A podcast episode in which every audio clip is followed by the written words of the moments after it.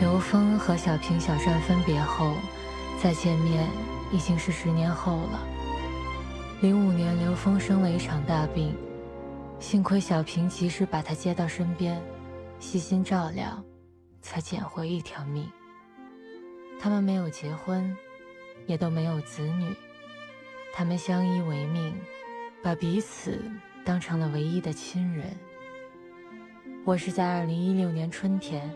孩子的婚礼上，见到了那些失散多年的战友的，不由暗自感叹，一代人的芳华已逝，面目全非。虽然他们谈笑如故，但是不难看出岁月对每个人的改变和难掩的失落。倒是刘峰和小平显得更知足，话虽不多。却待人温和。原谅我不想让你们看到我们老去的样子，就让银幕留住我们芬芳的年华吧。世上有多美丽好，欢迎收听新的一集什么电台，我是孔老师，我是大老师，大老我师是又来 了。又是我，对，因为为什么叫大老师来呢？是因为仍然没有别人可以帮我主持，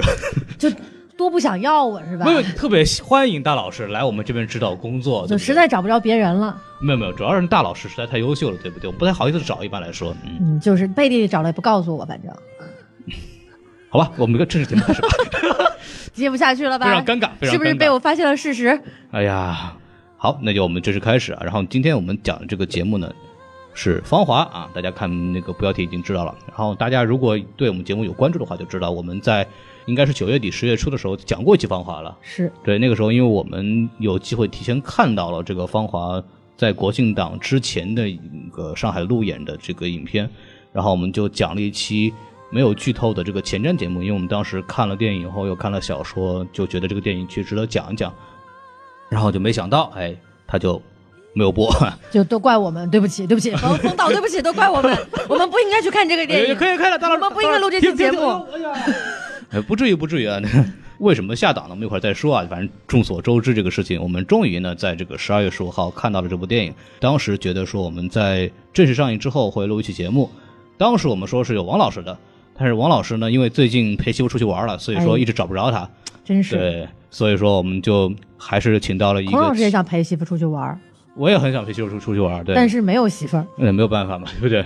那个说了要找三个人来录节目的，但是呢，因为只有我们两个人，必须得找另外一个，所以我们又请到了一个非常了不起的嘉宾啊崭！新的嘉宾，而且我们这是个女嘉宾啊，这个自对大老师之的后地位，构成了威胁，我们又有女嘉宾了， 我们必须得鼓掌，鼓掌，鼓掌，鼓掌！棒棒的。哎，对对对，然后嘉宾做个自我介绍吧。哎，大家好，大家好，我是每次见孔老师都会感冒的 李楠。第一次见到李楠小姐姐的时候，那个时候在平遥，那个时候在平遥认识了很多朋友，然后一帮人在一块儿喝酒啊什么的，然后这个小姐姐就是其中之一。当时我们有一个这个平遥的有一个小群那个观众，然后就是我进群的时候就全场在那喊小姐姐小姐姐小姐姐，然后我都不知道是谁，后来就在一个酒吧里面见到了。然后那天喝完酒以后，让一帮人喝酒，不如跟他啊，哎呦，还特地撇清一下关系，根本没人往这 儿想，好吗？对对，啊对一般没有可能性是吧？就是因为电影节是每天都有电影嘛，然后第二天白天我们又见面了，一帮人在那聊天，然后那个小姐姐也在，哎，当时在聊我们说有个人做了一个电台什么的，然后小姐姐说啊，昨天晚上好像也有一个人做了个电 台，然后说叫什么叫什么，我说那就是我呀，对对对，孔我老师真的太特别百变脸了盲，对，完全没有认出来我，我好伤心。对，就是我说我我们是的九零后的时候，他表示了一百个非变常孔老师。表面天后笑话吧，孔老师说这个背景故事呢，这一段回忆哎跟小姐姐相识相知的过程，也是她的芳华呀。哎鼓 掌。鼓掌鼓掌。你看是不是？对对对对对，哎呀，我还曾经年轻过是吧？对对对，对对也就是大概几个月前，孔老师还年轻。对对对，还还是跟人家豆蔻年华的小姐姐谈笑喝过酒风生哎，对，谈笑风生笑话嘛，你不要搞事情啊，这个事情。好，这这期的份额我们已经用掉了啊， 份额，我们的尬魔份额已对经大完魔了是份吗额？。对，然后我们开始正式聊电影啊，这个《芳华》最近这个所谓冯小刚又回到这个我们的贺岁档，呃，一部电影最近的这个势头也非常猛，给大家稍微介绍一下评分啊，然后就豆瓣啊七点九哎，挺高的啊。 ，IMDB 七点一对，都挺高的。 ，Metascore 六十九分，对，然后后两个呢是国外的这个影评啊，打分的人不是很多。然后像 Metascore 那个影评人的话，大概一共也就十篇文章吧。啊，对，就大概是这样子。所以说分数呢也不能完全作为一个参考价值。但是豆瓣七点九说明这个分数在国内观众来讲也地位非常高了。拿那个票房，目前就录节目的时候查呢是三点七八亿，从十五号上映之后一直是当天的票房的冠军。所以呢，也是我们这个时段这个现在最受欢迎的电影。然后我们来到我们传统的这个嘉宾打分环节啊，哎，对，然后我先来是吗？您先，我本来想给五颗星的。冯小刚的电影、大时代的背景，包括摄影，包括调色，我都是特别喜欢的风格。嗯，然后包括整个的这个故事，大家如果看过小说的话，也知道，在一个时代悲剧的一个故事，这个时代的故事是没有人真正的很好的做过描述的，是特别是文工团这个故事。没错，但是我为什么要去掉一颗星呢？是因为他这个宣发手段啊，说实话让我不太舒服。哎，，对这个东西我没您法到时再候给说。说说，对对对对对，小姐姐你来说啊。啊，《芳华》我是打了七分，因为我觉得《芳华》对于我来说就是属于一个比较理想主义的电影，嗯，就它可能会想让你哭，然后有一些感伤的情绪，但嗯对于我来说，它就是没有一些让我感动的地方。啊，呃，而且完成这个观影过程以后，带不来太多能触动我内心的东西。嗯，就是说那个感觉共鸣还比较少，是吧？对对，那大老师来哈、嗯，我其实本来是想打八分的，哎，但是我也就是是吧，按照我们电台的惯例扣零点五嗯没有你，你可以打七点五加零点五嘛。啊，没有，还是就打七点五分吧。哎嗯，为什么呢？就是说，首先这部片子整体的水平肯定是在七分以上的。就刚刚孔老师说了，不管是从美术、摄影，还有包括整体的这个完成度来说，都还是挺不错的。那嗯么扣分扣在哪里呢？就第一就是说，呃，确实从我个人的角度来说，我不是特别喜欢就是煽情如此明显的这个嗯电影。对，大家都知道我是一个比较性冷淡的这个哎电影对爱好者，对，喜欢看《海边的曼彻斯特》这种。嗯、然后，呃，还有一个呢，就是说，我觉得他在部分的人物塑造上，或者说可以说在所有的人物塑造上都不是特别的成功。嗯嗯对，我觉得这是一个比较显著的扣分点。 ，OK，然后其他的话，就这两点可能就扣掉了两分吧，就到八分了。嗯，OK，然后好这零点五分又是扣在哪里呢？哪就里呢是。呃，扣在它一些小的细节处理上，就比如说有一些部分我自己也有看出来，然后跟我一起看电影的朋友也有看出来一些简单的失焦啊，嗯，还有一些就是呃，这个段落与段落之间剪辑的这个有点跳跃啊，音乐的这个跳跃什么的、嗯一些小的细节处理，我觉得不够好。 OK，对，所以就大概整体是七点五分这么一个分数。行，那分数都打差不多，我们就是正经说说这个优点啊。嗯对，然后那怎么着？那还是你我打先最说低，分的来先说优点吧，你甩锅很快嘛。学得快。呃，我觉得《芳华》的优点吧，呃，我是列举了三个。嗯第一个是《芳华》是对国产片题材的一个探测线，因为它涉及了越战，还有一些对人性的挖掘。嗯然后我觉得这个是非常有勇气的一点。嗯，确实对这一点感觉是挺长一段时间在国产的商业大片中没有看到了。嗯应该这么说，就是对越这个战争这个事情吧，就在电影里面其实也没有明说嘛。对，因为他对没有对对说对敌人反是击谁战嘛。对，因为这也是《芳华》这部电影为什么会在上映上遇到这么大的困难的一个非常对重要的原因，因为这个事情在九十年代之后就很少有人提这个故事了，就也没有这种电影去进行非常明确的去描述，所以说这也是一个非常有勇气的一个行为吧。对，对，我觉得第二个呢，就是说《芳华》它重建了一个个人和集体的共同命运。嗯然后又赋予了个人以归属感和安全感。芳华大家也看了，对吧？它其实触动到我们现在时代的痛处，嗯然后给予我们一个警醒吧。呃，我们现在是其实是身处在一个崇拜金钱和权势的社会里，嗯，呃，不能给经济进步带来呃直接好处的一些人，只能生活在社会的边缘化。其实影响比较深的就是在那个我们叫战争之后吧，刘峰转业复员以后，他经历了一个九十年代我们经经济大潮嘛，就改革开放，是，这个时候就有很多人去南下去去捞金，而且这个地点是在海口，啊就是我们知道海口是九十年代就是经济改革开放之后第一批就一是个开对始，先头阵地，对对对对对对对，他从一批战先场的富起前来线来到了这个商场的前 线，对对，就我们会看到刘峰的穷困潦倒，可以看出就是上一代人是秉承着我们就之前的革命那一代的价值观的一些人，老实人、好人，反而在这个时代里边是完全没有生存能力对，的，很落魄的。对，对，没有话语对权。嗯而且我觉得芳华它最整，它最本质要挖掘的其实是，个体在大背景的一个包裹之下，嗯，然后做出了一些反常理的举动比如比说，方说啊、呢，就比如说刘峰他拒绝去进修，或者是他做一些雷有风的好事，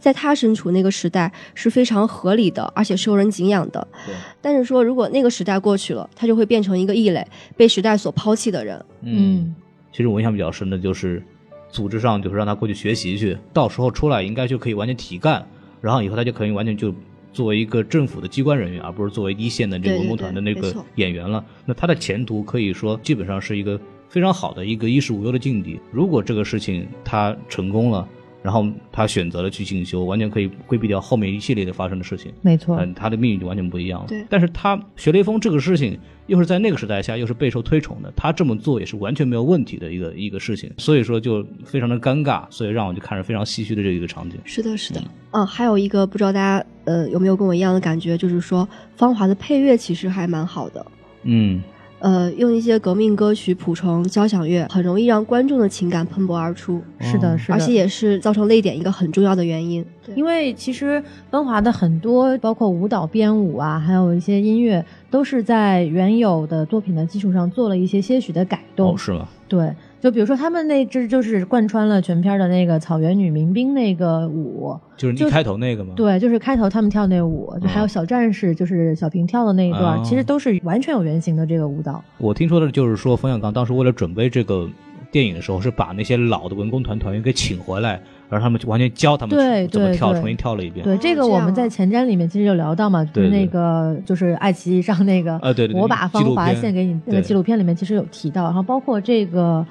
呃，配乐也是，就是这个配乐，其实在原先它就是一个民乐跟交响乐和就是共存的这么一个形式，嗯但是在电影里面，为了凸显它这个情绪，它把它这个交响乐的这部分给强化了。哦对，尤其这么是有讲究就是对很多重音的节奏的一下子出来，观众的情绪就一下就进去了。嗯，对，然后就其实说完配乐的话，就顺带也可以说一下这个电影的摄影和美术啦。啊，就是大家看很多影评号也会写，就是说确实冯小刚这部电影他的摄影和美术都做得非常好。嗯，刚刚孔老师在打分的时候也说，就是他很喜欢这个调色，对，就是他给人一种很明显的这种怀旧感。嗯，还有包括呃，在很多排练室的镜头里面给的那个大柔光，哇，哎把这皮肤拍的就是特别的柔滑细嫩对。国产青春片标配黄色大柔光。对对对，下一秒就可以拉去做百雀羚的广告了。 百雀羚下话，百雀羚请给我们广告费。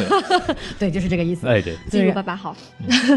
就我我其实印象比较深的就是那个吃番茄那一段儿，啊对对对对，吃番茄，就是当时就是说那个焦穗子在画海报的时候，然后那个陈灿就给他从那个食堂里面偷了一个番茄给两他个，他偷看来看来数学不好不是我的专特权啊。偷了两个番茄给他， 对，没不是错，一个是两个，对，对，偷了两个番茄给他，然后。我印象非常深，因为那个时候还属于文革的末期嘛，他那时候还没有军衔，所以他们对是他是那个红色的领章在那个领口那个地方是非常鲜艳，然后对比的这个番茄也非常鲜艳，然后他一口咬下去的时候，那个姑娘嘴唇也非常鲜艳，对不对？哎呦，然后然后就看上去真是非常美，而且它把整个的这种颜色是完全是过饱和的那种感觉，对对对就它像是一种不太真实的感觉，是一种好像是老一辈的回忆，他们当年的时候格外甜蜜的一种感觉。对，加了一层回忆的滤镜。而且说实话，就是我当时在看某个采访的时候，我忘了是哪儿，就是冯小刚说过，就是说。当年的番茄可比现在好吃多了，对他有这么一个，你这么一想的话，其实也觉得很有意思，就是现在的这个蔬菜质量啊，对，主要还是物以稀为贵。对对，所以说这个颜色上确实很有讲究，而且看让人看看着真的很美。对，因为它是一个军旅题材嘛，嗯然后又涉及到红色的这个时代，所以其实大家很明显能够看得出来，在电影里面红色跟绿色这两个颜色是被嗯特别凸显的。对对对，尤其是在影片开头出字幕的时候，肯定很多人会一下觉得不太适应，说嗯是哇，这大红墙上出绿字儿简直了，对不对对对对，有这样的对感觉，红绿色盲来讲是一个非常大的是 恶意，是吧？ 对对对。但是其实你往后看这个电影，你看到芳华这个感觉，然后嗯再加上它的时代背景，其实你就能理解哎为什么导演会这样大面积的用红色色块配上绿色的嗯这个色块去表现一些情绪。而且就是红色的时代嘛，那个时代，对对对对。你还说完了吗我？说完了，你说完了吗？那我我说啊，哎呀，到我了，是这样子的。对我来说，可能这部片子最令人兴奋的地方可能是聂远远，对吧？哎呦，你看， 孔老师作为我们这儿的这个不能更直的直男哈，哎，对，嗯说破了这个什么呢？就是众多男观众心目中的你看，从选角开始，其实冯小刚特别之前也说过，就是他在选角的时候特别强调一个就是无整容，啊，对，纯天然，纯天然无整容。然后找来的演员确实也都第一很年轻嘛，然后有很好的舞蹈功底，是第三就是他的这个长相，然后对我我有看到很多对报道，就是说苗苗长了一张这个，就苗苗就是女主何小萍的扮演者嗯，长了一张文工团 的脸。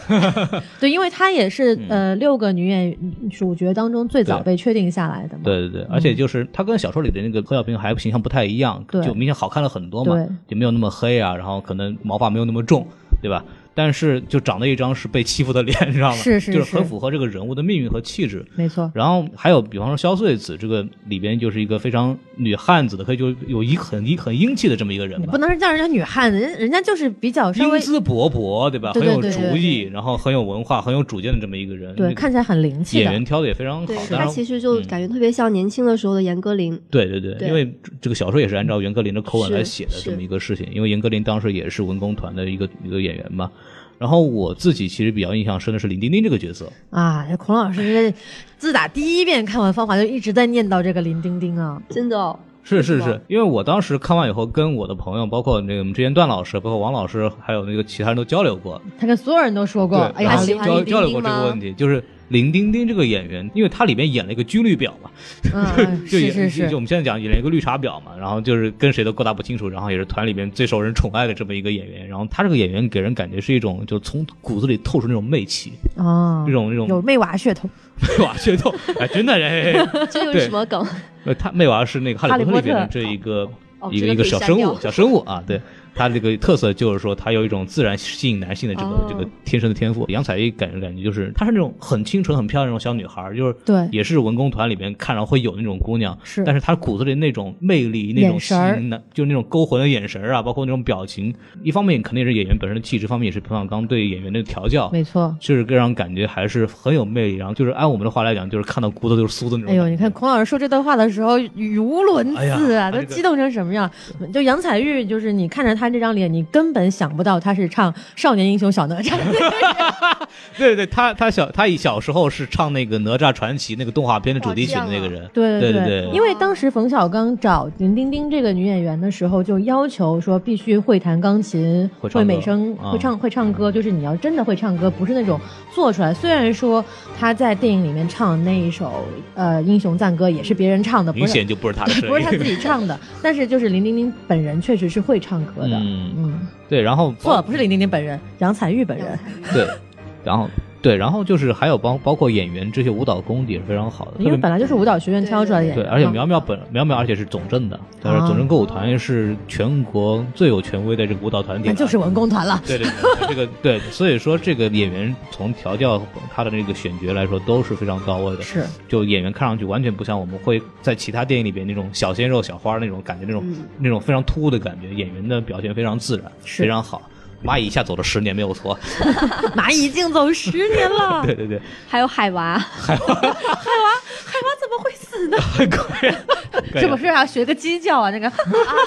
那个鬼畜，哔哩哔哩鬼畜，哎，反正这这个演员上面，我觉得是我对我来说，我看的是非常满意的。嗯里面有很多细节是描写的非常好的。一个细节是呃它里面有一段镜头，啊，这个是现在电影里面很少涉及到的，包括是随着时代的变迁，它的文工团的变化。一开始每个人团员都穿的很正经的那种军队的常服、训练服，每个人都穿的是一样的衣服。对到了这个战争的前期，那个七十年代末，文工团快要解散的那段时间，每个人穿的衣服已经完全没有任何的这种限制了。对训练上很懒散，然后每个人穿的衣服、衬衫乱七八糟，每个人穿都不一样。那时候把那个文工团快解散那种改革开放带来的影响那种气节给体现出来对，了。就是人心散了，队伍不好带的对对感对觉对，对，然后对对对表现的很明显。然后还有中间一段非常非常重要的一段，就是邓丽君的那一段儿，对就几个姑娘在对红布下面，然后听着歌的那个状态特别好。哎，还有那个小衬衫、喇叭裤看着也非常好。哎呦， 对对对对对，我记得就是林丁丁给刘峰听那个邓丽君那个歌的时候，就是说、是不是每句话都唱到你心里的时候，我当时觉得，哎呀，哎呀，都孔老唱师在孔老师的心里了。对对对，真的是那个非非常感觉非常好，嗯，嗯，对，我就说到这儿。对，但是其实我其实想说一个不跟两位不太一样的观点，就是你说虽然说芳华他的想表达的是这种集体主义跟个人之间的矛盾，以及在时代背景下，嗯集体跟个人之间的这种冲突也好，还有包括他的这个影响也好，但是我觉得他最最没有做好的，其实也是在这一点上。好、怎么说呢？因为就是从直观的观感上来说，呃，首先芳华表现的是一组人物的这个形象，嗯，那么由于这个影片篇幅的限制，他们必然不可能把每个人物都挖掘得很深。没错那，么这个就带来了一个直接的问题，就是说我们很难从一个人物的个人命运上，很深切的让观众感受到一个时代的变迁和时代对他的影响。就是人物背景交代的其实没有那么多篇幅，对没有那么深入。对，吧没错。当我们去聊这个集体主义和个人的时候，我们肯定是会想到两个主角，嗯，就是刘峰跟何小平。没错，但是，呃，刘峰跟何小平这两个人物之间呢，其实就挺分裂的。嗯，就因因为我们知道这个剧本是冯小刚跟严歌苓共同创作的，哦是吗然后刘峰这个人物在我看来可能就是某种冯小刚的他的自我意识的投射，然后何小平当然不是严歌苓了，但是哦对她是她的写作意识或者她的女性意识的一个部分和她的嗯回忆的一个部分，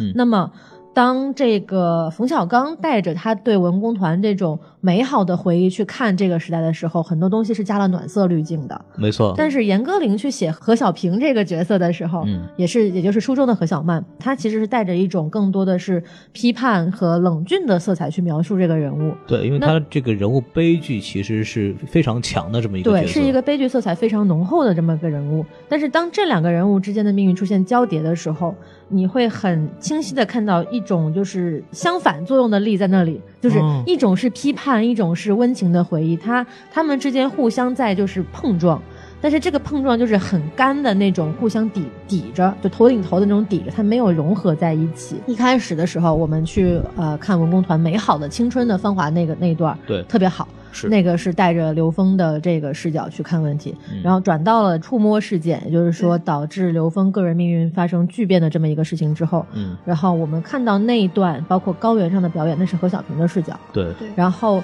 又突然到了越战这一段儿，其实也是变成刘峰的视角，嗯，就不太有有何小平其中也有出现，但是主要还是刘峰的视角。哦对，对，然后后面又转换到了这个何小平的一部分视角，反正就是他总在交替出现，嗯，然后交替出现的这个过程当中，会给人感觉稍微有一点点生硬。对，然后我感觉就是他好像一直通过一些摄影技巧来让他们结合在一起，比方说那个他们分别下放到连队里以后，是何小平下放到刘慧珍连以后，安排完任务以后，一个镜头对相当于是穿过火车穿过推进火车推到那个刘峰那个部队那个地方去。对，这个讲完这个再讲那个，讲完这个再讲那个，然后中间其实没有太多的命对运关对系。对，其实有对一种舞台剧那种很仓促的感觉。嗯是，而且这两个人的人物关系是在一开始通过旁白你就交代出来的，嗯，就是一下子就给观众了这么一个预设，就是属于强塞给你的。是，它不是让你观众跟随着人物命运的发展一点一点去发现的，嗯，这一点在小说里面是有体现，但是在电影里面没有体现。就是细节上那些人物的背景没有交代的很清楚吧？对，然后我们再说回到我说为什么集体跟个人的这个命运表现的不够好，就是说，呃，还是我说的，它表现的是群像，那么对人物挖掘不够深，然后就很难从人物身上再牵连出更多的时代对他的影响。嗯像刘峰，你就能举出那么一两个例子；何小平，你就举出那么两个例子。而且何小平最重要的被时代影响了，他怎么发疯这件事儿又没对说清楚，因为没有了英雄表彰大会那场戏，对，所以说这样子一下子就导致了这两个人物交代不清。嗯，然后你就很难在这个人物身上，因为萧穗子她是一个旁白，她是一个叙述者，你很难从这个主观叙述上看到很多东西，你只能从它的内容上来判断，对，但这个内容又做得不够好。就是里边有一个非常重要的节点，就是我们刚刚说的，他疯掉了。这何小平疯掉这个戏呢，在电影里面其实没有直接说什么原因，只是说呃给他解释了一下，一个白菜是吧，冻久了往一扔，对哎，可能就就就那个烂了这个事儿。但是这个事情背后是有原因的，因为大家如果看过小说的话，是对知道何小平是。因为在那个战场上把一个人救了回来以后，就受到了对英雄式的表彰是，然后就到处去做讲座、做报告，然后所有人都哄着他，然后觉得他特别厉害。因为之前他的悲惨命运，他的饱受压抑，对又跟这个群体性的这种把他捧红他、捧杀他这么一个对比，他精神上受受了刺激，所以他不行了。他出现了一个嗯他的这个精神世界的一个错位，对就是说他呃之前的存在自我意识的存在的概念是说我要不断的去伪装自己，嗯没错我要不断的去就是假想自己的那样的生活，嗯，去这样去去去去生存。但是突然有一天，他假想的那个生活突然变成他真实的生活了，接受不了了，就就接受哇发生到我身上了。对对对，他就接受不了了。那这一场戏其实才是真正的点出，就是说这个集体跟个人之间的这种错位的一场戏。就是集体主义其实是能杀人的，对。拱到这个位置以后，包括刘峰其实也是一对样，的。因为其实刘峰跟何小平是一组对照，刘峰是最先被拱上去的对，但是又被狠狠的摔下来，然后何小平是一直被踩在脚下，但是突然有一天被捧上了天。嗯对他们两个其实是一组对照的人物。而且大家因为在电影里没有很好的交代的是，何小平自己的之前的身世也非常的凄惨的那是种的。小说里的话，他是因为，呃，父亲因为被打成右派了嘛，然后母亲只能改嫁划清界限，然后嫁给了一个所谓的叫一个老革命吧。嗯，然后他作为一个拖油瓶，就在家里就是完全不受待见，包括他母亲，呃不电影里面有这个情节，就是说很久就没有抱过他了， 后妈一样，你没人嗯完全没有对对人管对他。就是没有人完全没有人疼爱对，他。所以这种情况下，他在遇到这种山崩地裂般的这种温暖，他完全就崩溃掉了。是对对对，然但后这这个在电影里面其实没有很好的展现出来，包括但我们之前知道他在多伦多上映的时候有一个十分钟的删减，里面可能有这么一个交代，但是如果在院线版的话，看上去就很突兀了。没错没错，这场戏还是比较关键的。对，然后，呃，我最后再讲一下，就是就关于这一点，再讲一下跟其他电影的对比，因为嗯很多人看完这部电影都会想到两部，一个是《霸王别姬》，哎一个是《阳光灿烂的日子》。嗯这两部电影，尤其是《阳光灿烂的日子》，时代背景跟《芳华》很接近，嗯，啊、因为都是文革期间，是然后呃，这也是属于导演带有一定的这个自我意识投射、回忆性质的这么一个作品也。是讲青春期的一个故事，其对实对，但是为什么说《阳光灿烂的日子》它经典？为什么能从马小军这一个人物的这个成长去带出这一个时代的感觉？就是因为他专注刻画了这一个人物，嗯，他通过马小军的成长，反映了他周围一一群人在这个时代下的一些。就是潜意识的涌动啊，对对对或者说他的一些人物的命运的变迁和选择呀、之类这样子。因为我之前跟王老师聊了一下，王嗯老师就说了说说，哎，萧穗子不是一开始说是关于刘峰和何小平的故事吗？为什么后来他还有感情戏在里面？ 到底是谁的故事？ 是不是？对对太不老实了。对，就是他，就是我刚，这就是我刚刚说的对他的这个视角的各种转换。嗯，对，我的看法是他在往回有意的拉这么一个事情，因为刘峰和何小平这应该是他背后主要想讲的事情，就是环境背景下集体主义对人性的这么一个压抑和对人的一个摧毁。对，但是因为商业的问题，因为这个冯小刚自己的青春投射的问题，像这个萧穗子的感情戏，其实是强拉告诉我们观众说，哦，这还是一个感情青春故事。从头到尾，萧穗子的这个对陈三的这个感情，包括最后面他有个交代，就是说没有追上，啊，对对被人抢走对了。我们还是可以看出来啊啊，原来这个电影是讲一个啊我们感情的青青春的这么回忆的故事，而不是完全就是把那个东西作为一个主旨来表现。这样其实可能在过审上面会有一些会有一些好处，可能对是某种妥协，或者对对是对也出于某种我们不知道的原因吧。所以看上去就感觉就有点奇怪。它其实我我们都知道，那个集体主义这个事情是一个更深、更应该去挖掘的点，但实际上他又把这个感情的戏份又加的非常足，所以说看上去有点重点想偏的感觉。所以这也是个电影看上去比较错位的一种一种体现。对，其嗯实就是一个五零后导演对青春的一次致敬吧，挺傻白甜的一次致敬 吧。对，就是感觉他其实想讲这个，然后严歌苓的小是说的这个主体又讲的其实不是这个，对是但他又要有机的结合在一起。是，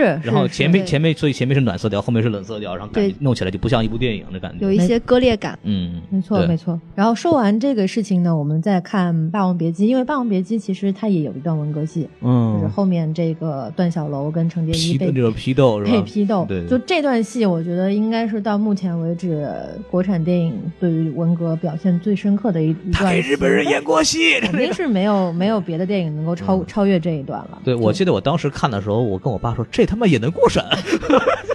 对，那会儿那会儿九三年那会儿我们还没有这么严格的审查制度。对，嗯然后我为什么会提到《霸王别姬》，就是说，首先它讲的也是两个戏子的故事。嗯，然后《芳华》呢，讲的就是女演员吧，文工团演员，其实也是戏子的故事，但是，然后《霸王别姬不要这么称呼我们的人民演员。》啊，对，我们讲的是都是人民艺术 家的故对事。对对对对，嗯对然后《霸王别姬》巧在哪儿呢？它巧在一个是借戏说人，嗯，他借着《霸王别姬》这段戏，然后一个讲了一个戏中戏的故事，是，对，他就通过戏中两人的关系拓展到戏外两人的关系，嗯那么这样一家这个层次立马就丰富了起来。我我当时看的感觉就是，其实这部戏的这种在里边就两同样是两个角色嘛，因为像《芳华》也是两个男女主要这个角色，像这个《霸王别姬》里边主要是段小楼和陈蝶衣的这两个人的关系，但这部戏就这两个人的关系是。紧紧的捆在一起的这么一个是状态，其实就一直在叙事上没有脱离两个人的状态，而且是不断的就有交集，有分开，有交集，有分开。对，其实在这条线上描绘的非常的充分，包括两个人的角色的建设，从从小到大这么一个在不同时代下的两个人的改变，它是一个非常清晰的主线。是这方面来讲的话，在整个剧作的完整性来讲，包括它的统一性来讲，是做的比较好的。对，芳华就这点上比较欠缺。嗯然后最后再说一点小的吧，就是说，呃，刚刚提到了戏中借戏说人嘛对，就是《霸王别姬》这段戏在电影中出现了三回，我记得应该是，这嗯每一次每一回出现这个戏都是点题，嗯，都会去表现段小楼跟程蝶衣之间不同的关系。是，那我们看到《芳华》中有很多舞蹈的戏，哦但是这些舞蹈的戏很多时候就只是一个呈现，嗯它没有做到说去推进情节，或者是去表现人物这样的一个作用。还是那个说法，我觉得还是就是说，我们刚刚之前讲的，冯小刚想拍一个他想象中的梦、回忆当中的女兵的状态，然后严歌苓其实讲的是不，另就外一个是小事情，就算是说他回忆中的女兵这个状态，那这个东西也是可以说明一些问题的。他嗯完全就没有把这个东西拿来说明问题，我他觉就得只是嗯展现了可说能只是女为兵的了美。对嗯对对，这就是我要表，just do it 对 就我没了。对，我觉得看完以后就是对女兵的一个非常非常明白的意淫嘛的感觉，就是对，对嗯让我让我觉得哎，这个好跳的很漂亮啊，特别哎呀好看，然后哎没了，就他们的跳舞其实完全是一个展示，就完全就是一个时代的细节的展示。是，就嗯除了说有唯唯一其中一段起到这个情节作用的戏，还是就是，呃，小平在月下独舞的这一段。嗯，对对对，啊，他如果硬要说有关系的话，可能就是当年这么美的那些姑娘们的那些。无忧无虑的这么一个时代，对比后面他们的这种命运的变化，是一种对比上的一种能给观众一个刺激吧，就是他们嗯命运的、命运的这种多舛。对，其实就只只有这么一个比较粗浅的这种关联了。其实还是以做展示为主啊。嗯，对，基本上对于以上两点我就说完了。可火，没有第三点了得快三三十分钟了。哎是那小姐姐，你有什么要说的吗？啊，还是在现在缺点吧说缺点。对对对对对，我们尽情地批判他啊。哦，我不知道大家有没有看到那个呃六分钟的长镜头，嗯就据说花这了还能七批百他 呢？七百我万。哦这个我其实我也对想批的，我对，同但意是我是觉得那个长镜头的炫技其实大于实际作用。嗯，是，你说那个剧情放在放在这个整部电影里面有什么作用呢？我估凸计显战争的惨残烈酷。性，对对。但是为什么要用长镜头？也就是一个，我觉得更多的是一个炫技的一个过程。用长镜头让观众感觉到亲临身战场的紧对对张对感，，非常好，非常好，大老师，你回答的非常标准。是 吧？对对对我可以去给冯小刚当公关了，对不对？对对对对。其实我我不是很理解，因为我是很喜欢那一段长镜头的，嗯因为从调度来讲，从这个安排的几个，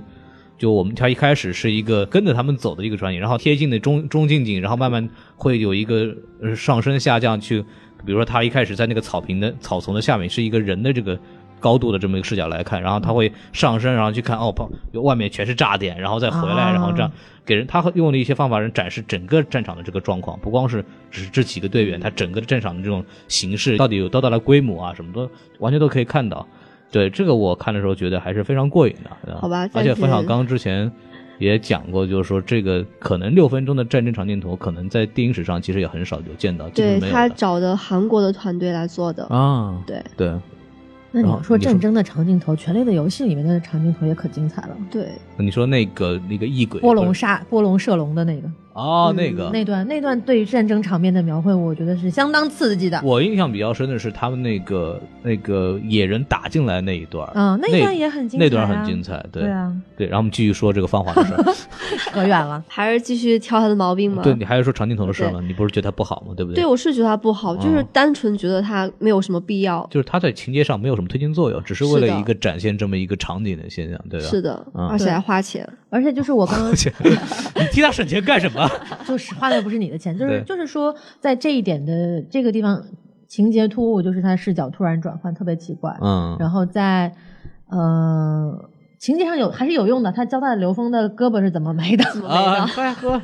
嗯，说的很不然有给道找理不，了回来是一是样。是，有道是理。对对，然后刚刚大老师说的那个何小平，呃，前十不足，我想补充一点，就是说，呃，整部电影就是找不到一些很可信的细节来凸显何小平性格中的卑微感是从哪里来的。嗯就比如说偷林林军装去照相，他完全可以等到两周后新军装发起来之后，呃，光明正大的去拿着自己的军装去照相，嗯，但是他非要偷，而且。不给对方打招呼。另外一个点，也就是说，矛盾集中爆发的点是加了海绵的内衣那一个，嗯就是说没有人嘲笑他是平胸肥肠或者什么的，呃，然后他就是设计这个情节，可能也就是为了让剧情继续下去，为了投而投，然后为了加而加。你感觉就是何小平的这种自卑心理，其实，在店里没有对很好的交代他为什么会有这样对，的就心理。是好像觉得这两个安排的剧情，就是说为了让剧情下去，然后而拍的。嗯为了增加这个剧情的这个紧张感，就是他命运人这个命运的悲惨性，是吧？对，就是完全就说不通这个啊前后因果的关系。就相比小说来说，它这个前史就是没有说的很明确就。没有交代很清楚嘛。对对对其实，因为对何小平的这个描述，基本上是从他对他父亲的书信里边对对对，简单的说了一下，对就是是爸爸，对你这个劳对劳改农场，然后我以前被包裹，我怎么怎么着的那个东西，其实前后都没有很好的说。是大概最早里边就是电影一开头，刘峰跟他的简单的两句交代，就是说，然后你爸爸那个跟跟了继父信以后，让你变成什么革命子弟了什么。对，而且有一点我想反驳孔老师的，就是其实我觉得小平的脸很锥子脸啊， 是吗？对啊，很有现代的美感啊。没有没有，因为我第一遍看的时候，因为孔老师也知道我比较脸盲嘛，呃嗯是我第一遍看的时候别，提了，呃，穗子、丁丁还有何小平的几个人，我是分不清的，因为啊都是比较有锥子脸。对是吗？呃我对还真的觉得不是这样，因为因为我是觉得一个非常明显，就是少见的说这个电影的演员女演员，我是能很明白的分清楚谁是谁的。你是看清楚了他们的脸，还是看清楚他们的腿？看腿的话，可能就分不清楚， 腿都特别好。嗯看，因为我的观点还依然就是这三个人的气质是非常迥异，这个是还是要比较明显的分辨出来他们谁是谁，有什么样的这种性格的。对，嗯这是我的看法了。对是。对对，大老师有什么想说的吗？再给战争戏加一句吐槽吧，就是我第一遍看的时候，其实就是因为我入戏挺深的，就是战争戏看得很、很泪流满面对。但第二遍看的时候，我就觉得这个戏横店感实在是太重了。就是说做的很粗糙吗？ 呃，为倒什么不是说他的这个服装道具做的很粗糙，就是我不知道是不是因为调色，它的对于绿色的饱和度调的特别高的这种感觉，带来了一种虚假的感觉。嗯，但是我就第二遍看的时候就觉得。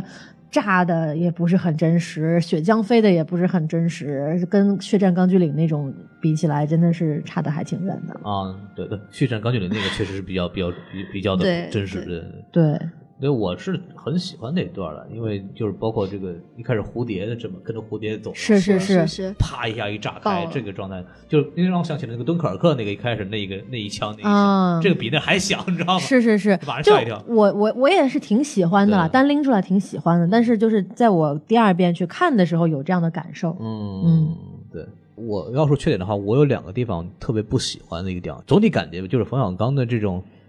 煽情的那种那种意向意图特别明显，嗯对就对对，就我也你有这样能的在感看觉电影的时候有一种很明显感觉啊，他这儿你得哭啊，得哭，你 知道吗？还不还不哭，我都这样你还不哭，他就就是让我看就是那种有点绑架的感觉，因为对他把音乐拉得很满，把颜色弄得很浓艳，升格镜头各种都用是吧？那种会让你煽情那种技巧都给你往里面放，让你感觉就是一种非常刻意的感觉，让我很不舒服。有两个点，第一个就是我非常不喜欢的就是那个月下独舞，很多人哎看都哭。是，我看着觉得莫名其妙，就莫名其妙，这个人哎跑外面去跟人家，就他看人自个儿跳舞，然后看到一半自己跑外面跳舞去了。然后我、对啊我的感觉是他应该直接走到台前，你知道吗？然后或跟者他上们台，上台，然后我说操你妈逼他妈大傻逼的，我当年被你们害多惨。就因为什么呢？就是为什么是这样感觉？嗯因为何小平的这种他的文工团是一开始是被欺负的，嗯，然后他自己被欺负，其实还有幻想，比如说我跳的好了，我表现好，然后我可以拿当个 A 角，然后我可以有出人头地。但当刘峰被处理之后，他对是文工团这个心在旁白里面其实也有，已对经彻底死掉了。是包括他自己后来在高原上，其实本来也不想跳这个角了。那他对这个文工团、对这个体制、对这个整个的这个集体主义是一种非常愤恨，或者是可以说是完全毁掉他，因为包括后来的这个所谓的对他的那种捧杀，嗯他怎么会在这个时候出去跳舞呢？嗯会重新回忆这个事情，让我感觉非常的奇怪。我觉得他看到那儿，他应该是彻底崩溃的。嗯我的感觉是这儿他真的不应该跳，这儿跳的话好像他对过去青春时代的一个映射或者怎么样，会让人觉得啊。这么有点催泪，但实际上我觉得这个跳舞不是他正常这个情况下的一个逻辑反应。对，因为他那个时候就不是一个有逻辑的人呐、他那个时候是在有精神问题状态下呀。对，但我觉得他不应该跳舞嘛，他应该但是一哎其种实更难跳受舞的其感觉实是把他的呃精神给换回来的一种举动，我真还真不觉得，我就真他觉逐得这渐儿恢复正常了。这儿是很奇怪，因为他恢复正常是很长时间之后这种情况才但会是有的。电影对上并没有说是很长时间之后啊，嗯，可以这么讲吧，对，那可能是我因为我带着这个小说的这个情节在里面看，因为我先看的小说嘛，那我觉得小说里首先没有这个情节，嗯，然后让我觉得这儿就莫名其妙出现这么一个东西，让月下独舞啊，弄事儿事儿的跟那个什么一样，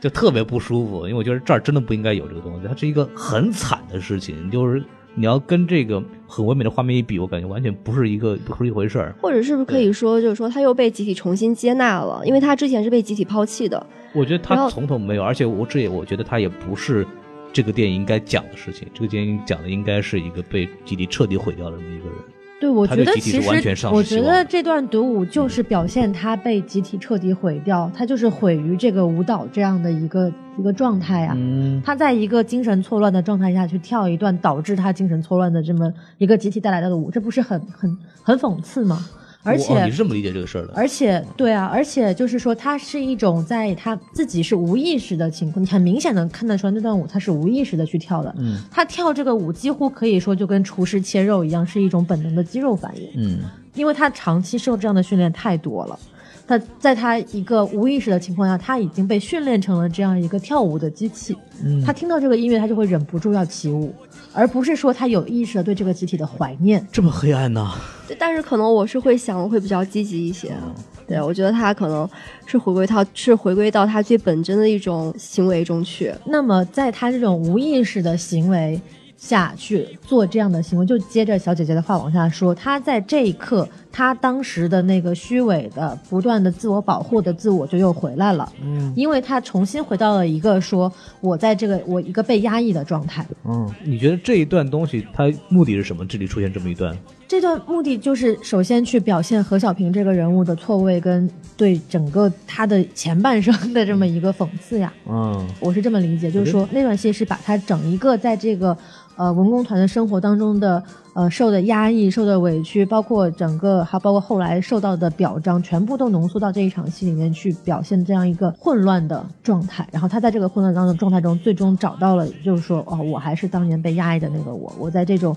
自我保护的意识下，我还我才能够生存。啊，这么个理解。我是这么理解因为的。我的看法是什么？这个东西为什么我觉得它催泪的地方，第一个就是说已逝的那段时光的一个对怀念，对，这肯定是然后有的这是一个，然后第二个就是说这段舞是刘峰跟他搭档的一段戏，对这个也是对是有之前的的一个回溯对对，对然后在舞台上是后面有男生拖着那个女人，然后那个但是那段就直接把它切掉了，就你会想到说是刘峰抱着她这么去跳的，对，然后刘峰抱着他是前提是什么呢？是朱克不愿意跟他跳，嗯对是他现场被集体唾弃，然后刘峰救他于水火之中这么一个状态。嗯，所以说，那个舞蹈本身蕴含的信息量其实是很大的，对对对就你可以用不同的角度去解读它。反正我觉得它是一个把前面的戏浓缩到这一场里面去了。嗯对我是这么理解的。然后我还还有一个，除了这个之外，还有一个我觉得不太舒服的地方，就是那个萧穗子去拿金项链那一段儿，嗯，啊对，就是陈灿补牙，对补牙那个，我觉得就是本来是一个挺不是一个事儿，你知道吗？就是我会拿一个什么东西，就我买个橘子，你这边不要走动是吧？ 就就是我拿我去拿个金项链，不要走动。电影演到那个地方，他这个事情已经不是一个大事儿了。但是他去拿的时候，又是一个升格镜头，阳光洒过被单儿穿过去，然后那个音乐起，然后哐哐哐哐到那旁，哎呦，特别戛煞有戛其然而事止，然后再拉回来，然后就把那个东西给他，就他只是把中间这一段突然给浪漫化，让我感觉非常奇怪，非常不舒服，让我觉得这个就至于吗？就那种感觉，让我觉得、嗯就去拿一个东西嘛，就去拿一个项链嘛，你还能怎么着？那嗯其实这个还是主角和群戏没有分配好的关系。反正我我是看就着觉得他特别奇他怪。开头就借肖穗子的口吻说这个是，呃，刘峰和何小平的一个两人的戏，对对故事。但是后来他又把它拍成一个群戏，就是每一个人的故事他都会呃给你拍一个结局。嗯，就可能是力度不均吧。这两个人的这个之前的这种轻描淡写，然后最后的这种突然来一下这个爆发，让我觉得就非常就有一些不舒本末倒服对置，对对，对，就这一点上，就是说，呃，这段戏的用力过猛，其实我挺同意，就是孔老师和小姐的观点的。但是这场戏本身是不是莫名其妙呢？我就其实持不同看法啦。嗯就是我觉得这场戏，呃。还是有线索的，包括陈灿、郝淑文跟萧穗子三个人之间的感情，嗯，都还是有草灰蛇线的这个线索在的。对，但是为什么你会觉得奇怪？还是我们最开始说的，他作为一个叙述者的这个形象，跟叙述的主角、叙述的对象刘峰和何小平之间的关系，就是刚刚小姐说的这个分配不合理，嗯，视角不均造成的。那我们回来说这场戏哈，就是呃，首先郝淑文跟萧穗子对于陈灿的感情，在前面的电影中一直是有铺垫的。呃，这个我在第一遍看的时候没看出来，但是我第二遍的时候看出来了。嗯，就从最一开始的时候，是刘峰带着何小平回来，然后那个他们排练休息，然后导演特地给了陈灿的吹号一个镜头，然后从对排练厅的这个镜子看到了这个萧穗子，嗯嗯然后郝淑文这时候插进来说：“看什么看？有什么好看的呀？嗯他配不上你之类的。”这是第一次提到陈灿跟郝淑文。第二次是在水房，他们洗碗还是干嘛，我有点忘了，但是水池边上，然后郝淑文滋了陈灿一身水，嗯，然后陈灿说啊，就看不惯你们这种干部子弟之类之类的。然后这时候萧穗子就上来帮陈灿擦身上，说：“哎呀，那水水擦一擦。嗯，就又是他们三个人的这样一场戏。然后再来就是吃番茄的，然后吃番茄的这个戏，郝淑文以为是给他的呢，然后陈灿说不是，我是给穗子的。啊，然后这个地方又是一个一个戏，然后接下来还有就是他们去那个呃慰问回来，就是下卡车，嗯然后两个人同时跟向陈灿伸出了手。啊，对，拉谁是吧？拉谁看着？慢然后慢最点后拉了萧穗子，对吧？对这个时候给我们一个暗示，说那个时候陈灿跟萧穗子可能更亲密一点，对更浪漫一点。然后就到了这个靶场打靶的这个戏，靶场打靶就是郝淑文跟陈灿打赌，说谁打的还多什么之类的。然后这个时候，呃，第二天早上。呃，萧穗子起晨功，嗯然后那个陈灿去去吹号加撒野尿，啊，然后这个时候我们就发现萧穗子想跟陈灿说什么话，然后陈灿说你别跟着我，就已经开始疏远了。嗯对，这会儿，然后最后最后到这个呃最后那场拔牙就是装哑牙的戏是说他们文工团要散啦，怎么怎么样，然后郝淑文得知说陈灿家里是什么军区副司令之类之类的，就是有有这个高干子弟背景嗯的时候，然后我们看到那个镜头是一路就是追追追追到这个陈灿的宿舍，然后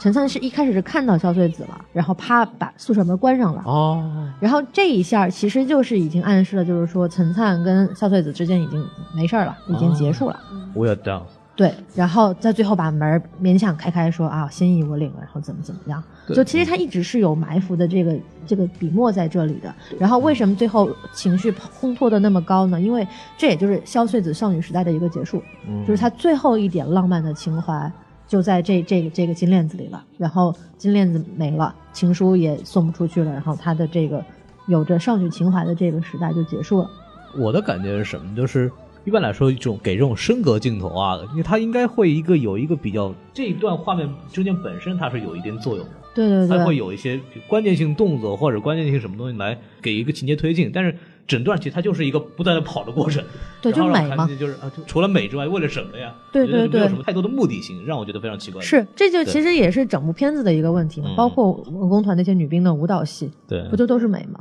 嗯，以美为重。好砍就行，嗯，对。然后我们大概就把这个优点缺点差不多了嘛，但是、嗯，因为我当时看完首映还是哭的挺厉害的，对对对，对然后我觉得这还是一个啊用情至深的一个戏，然后对对对演员的这种人物命运啊也好，这个，所以我们正好也聊聊吧，就是你你大家看完以后有没有觉得特别让你特别深受感动的戏啊？包括你比较喜觉得这个人物命运这方面的东西，嗯嗯，那怎么着？那小姐姐先说吧，哦，我就是从开头开始说吧。嗯那个小平得知穗子的爸爸平反，然后拿着手电筒哭着在床上给自己的爸爸写信的时候，嗯 就说了一句话说：“我跟了别人的信，你会原谅我吗？”然哦后这句话我还觉得挺感动的，嗯啊就是挺挺揪心的，让人。行嗯，那大老师，呃，我其实就是刚刚说的，就是小平月下跳舞的这场戏了，嗯，就是我其实特别能够理解他当时的那个心境，虽然他我理解他的心境，并不一定是真正这个人物的心境，但是我觉得我能够感受到那种无奈啊，或者是那种状态吧。我我自己其实是被一句台词就是让我非常不舒服的，嗯，就是那个有个台词就是叫一个始终不被善待的人最能够识别善我良。就知道你要说这一句，对这句话，其实我觉得应该是很多人看完之后特别有感触的，我也是嗯，有这种感觉。对，因为那就是你你老被人欺负的时候，然后有一个人如果能对你伸出援手的话，那个你的那种感觉是非常非常鲜明的。对，就对就好像就好像大雄一直被人欺负，然后哆啦 A 梦对他伸出了援手。对，哆啦 A 梦它只能伸出援手，好吗？它的技术上只能伸出援手，它没有办法。好冷啊！ 但是是一个意思，就是确实是你要联想一下嘛，在嗯在哆啦 A 梦里面，大雄这个人物也是一直就是被看不起、被欺负，然后只有哆啦 A 梦愿意跟他做朋友啊。 嗯而且另外想法就是，这种人反而就也是很善良的。对啊，对大雄也是一个好孩子啊。对，所以说我这偏题偏的，哎 呦，插一个好玩的，就是说，嗯，你好像用“好玩”这个词也不是很尊敬哈、就是我印象比较深的一场戏吧，哎，就是其实就是一九七六年的时候，嗯他突然咚咚咚来了几个重音，然后咵铺天盖地的那个黑布落下来，哎嗯我觉得那场戏表现的特别好，他表现的什么什么意思呢一？个划意思时代太明显了。啊，对划我时们代就不说了是吧？对，就一九七六年那一年发生的都是大事儿，对，发生嗯大事儿，嗯对，就然后是，但是我觉得他这个象征的这个意象做的特别好，因嗯为尤其是你想一开始影片开场的时候，就是张国立，不知道他有没有注意到那个人嗯是张看到国了立，看到 了，张国立画毛主席像，对对对，嗯然后你再联想到一九七六年这个黑幕落下，哇，这个感觉其实一就下子那种感觉就一出种来变了天的感觉，对就你他从上到下，然后对遮住了这么一个对感觉。对对对这个镜头语言用的其实非是常好，对对对对这个我是我我比较喜欢嗯的。啊。然后我们还有别的吗？然后比较揪心的就是关于刘峰的假肢这个情节。嗯嗯，我操你妈！你敢打退伍军人是吧？对对对，这一个哔他被那个保安大队推搡着，然后那个假肢就出来了，其实让人特别特别的心寒，啊我觉得。然后再到后来，那个林丁丁和肖穗子在把玩他的假肢，然后嗯这郝个淑动、文郝淑哦，文郝淑文对，然后这个动作也让我觉得特别的尬，啊，嗯，就是那个假手的那对个，他们还在笑，但是我觉得这个是一个关于人内心深处的一个，嗯，很隐蔽的一个东西，他们居然在笑，然后我觉得这个特别尬，对这一点就让我也很不舒服，就是说，可能这么多年过去了，他们其实内心依然还没有认识到说刘峰这些年经历了什么，他们可能还只是觉得这种事情是拿来开玩笑的。就是说，其实我们严，我们把它再往里引申，这些人都是加害者，对，这些人都是对对对刘峰的加害者、对何小平的加害者。但是时代过去以后，可能的双方都不会这么认为。对但实际上，他们有意无意造成这样的结果，他们其实并没有真正的意识到，他们是当时时代下的一个参与者。对他们也没有对反思自己对过去的对行为，对对对这一点其实是让人很难受。可就是说到这一点，可能比联防队把刘峰推搡到地上还让人难受，嗯，因为联防队其实真正的去量的话，它其实确实是。公事儿公办，虽然说对讹钱这数字我们不记，但是确实他如果是无证经营的话，联防队有权扣下他的车，车嗯没错对吧？这个也是没有问题的。但是郝淑文和肖穗子作为他曾经的战友，或者嗯说甚至可能是曾经的朋友，对，去趁他不在的时候去嘲弄他，这样子，嗯我觉得会让人感觉到内心的更的难受。包括那个后面就是他们拿出林丁丁的照片，就说、嗯，哎，说你看这是谁啊？胖成这样还会摸吗？嗯 对对对，就是对，我觉得对这个然后其实，刘峰很尴尬的笑了一下，啊对嗯，当然，我们现在看可能是一个对青春时代的这么一个比较调侃吧调侃的嗯，但是实际上背后的这个悲剧吧，也是非常难受的。对，对，所以你们觉得就是看到那张照片以后，刘峰其实还爱林丁丁吗？我的感觉是还是没放下。 我觉得就是他不能说是爱吧，就是嗯他始终是他心中最白 月光，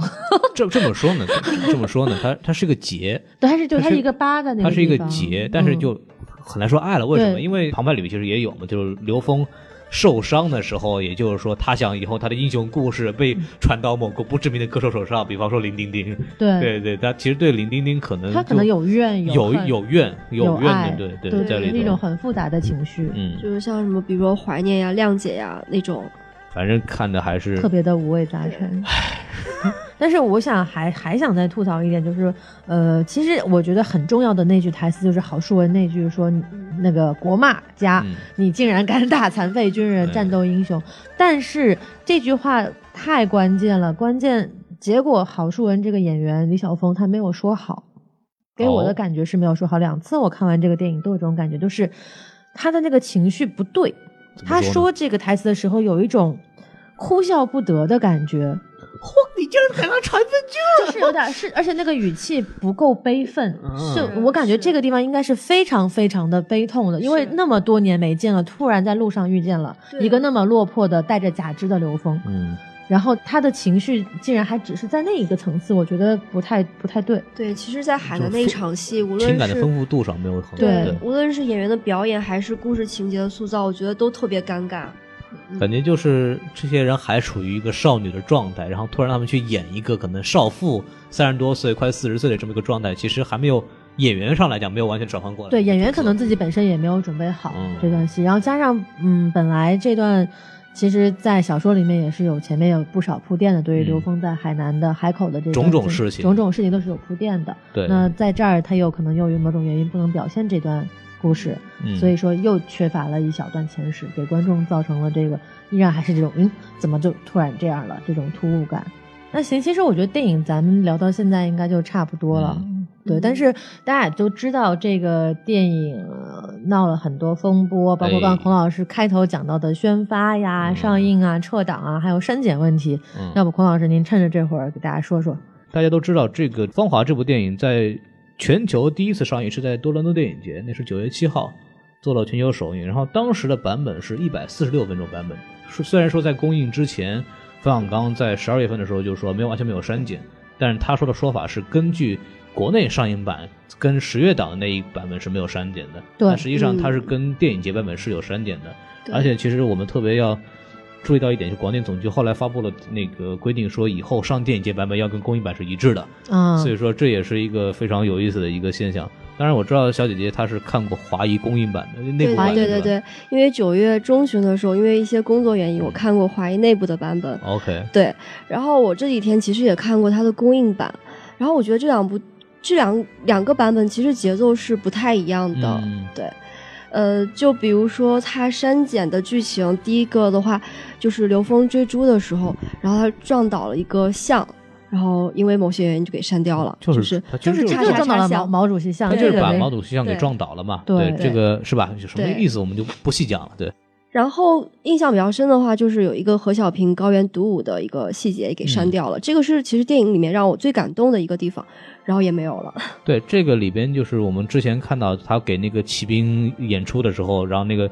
主任把他拉上来说啊，何小平要给我们表演他那个我们专门为骑兵排演的节目，然后直接就掐掉了。嗯啊，这一段是在那个电影里面确实也演了，而且我觉得这段其实是个很高潮的情绪高潮的地方。对对，因为何小嗯何小平终于第一次有机会展现自己的这个实力，然后一直饱受压抑是的感觉。对对对，我觉得，嗯，删减的原因，因为这段戏其实不涉及到什么敏感问题。对对，我觉得删减的原因可能是考虑到了何小平的这个呃一些戏份的问题，我觉得、啊对，是不是考虑到电影的长度问题？长度以及这个人物群像的这个时长分配的问嗯题，对还有包括如果这个时候他有一场独舞，他一会儿还有一场月下独舞的话，那对这个独对舞的这个月下独舞的这个冲击力就会被啊不够削毒弱。不够是毒是啊是，对，大家如果去看那个《我把芳华献给你》那个纪录片的话，其实里边有那个罗盘，就摄影师拍这一段的时候，这么一段影像。，嗯对，就我觉得其实挺下功夫的，因为罗盘得跟他一块儿转哈。这个是里面对，大家可以去看一下这个拍摄过程。对，但是这一段对在那个大家注意，就是如果说影片看完不要走，看完字幕再走的嗯话，这一段独舞的戏在最后出字幕的时候有那么几个镜头体现的，大家可以看得到的。对 OK，对 cool 对，嗯，哦嗯，所以说还是要提醒大家哟，就是看完电影还是要最好能够留到电看字幕，看字看幕。字幕一个是有一些彩蛋啊，第二个就是说本身对所有电影工作人员的一个尊重。是对，对，嗯继其续实我觉说得它大部分删减的，除了一些政治原因、敏感原因，大部分应该就是因为它的时长问题。嗯，然后比如说何小平战后表彰表彰成为英雄那个片段，然后刘峰在海口生活潦倒的片段，嗯，然后还有最后就是，呃，刘峰和小平车站，他们俩有一个呃分别独自乘车离开，这个也被删掉了。就是最哦后对最后结尾的地对，最方后结尾的地方。感觉他是为这个电影的基调稍微挽回一点，因为嗯对在，不然太悲伤了。上映版里是的面就是是的说他们两个人生生活在了一起，对然后互对别人也非常所好，这以样结束上映版本就是说他俩依偎到一起，嗯然后小穗子的独白进来这样子。然后我还看到有就是说好像批斗的那个东西也删掉了，我觉得这儿其实也很重要。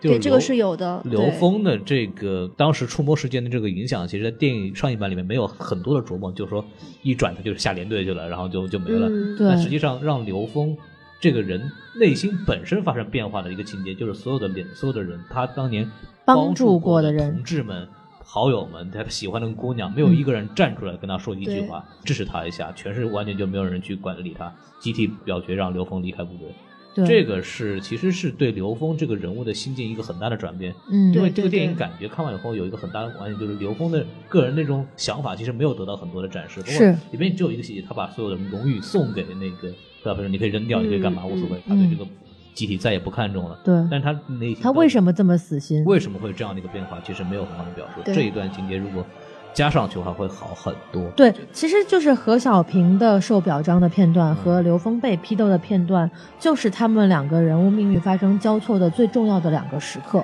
对，也是对通过这两个人物去表现集体和表现时代的最重要的两场嗯戏。然而这两场戏都没有了。 对哎，某些姚原先生因集体把他们抛弃了，嗯然后他们就视死如归，心如死灰这样子一个对心情。对没这个错整个的嗯集体主义彻底失望。对，对，哎，我觉得其实删掉的，就从电影的情节完整度来讲，包括这对种情感情绪来讲，都非常的不合适。是对，当然因为啊，就是该删就得删，是吧？ 没有办法，嗯不知道我们后面有没有机会看到所谓的导导演演没有办版法剪对辑吧对对，对其实看有没有希望有这样的资源会出来，但是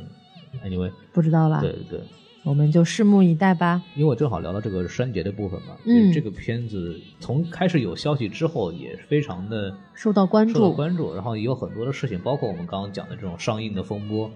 然后就就会有很多我们在想啊，这个到底有什么问题？嗯，其实里边我们后来知道的这个版本，就是说可能就是涉及到一个关于越战的一个一个描述，啊，然后所以说我觉得冯小刚其实因为这些原因，对在宣发上其实也用的很花了很多功夫的，因为第一次宣发其实相当于就是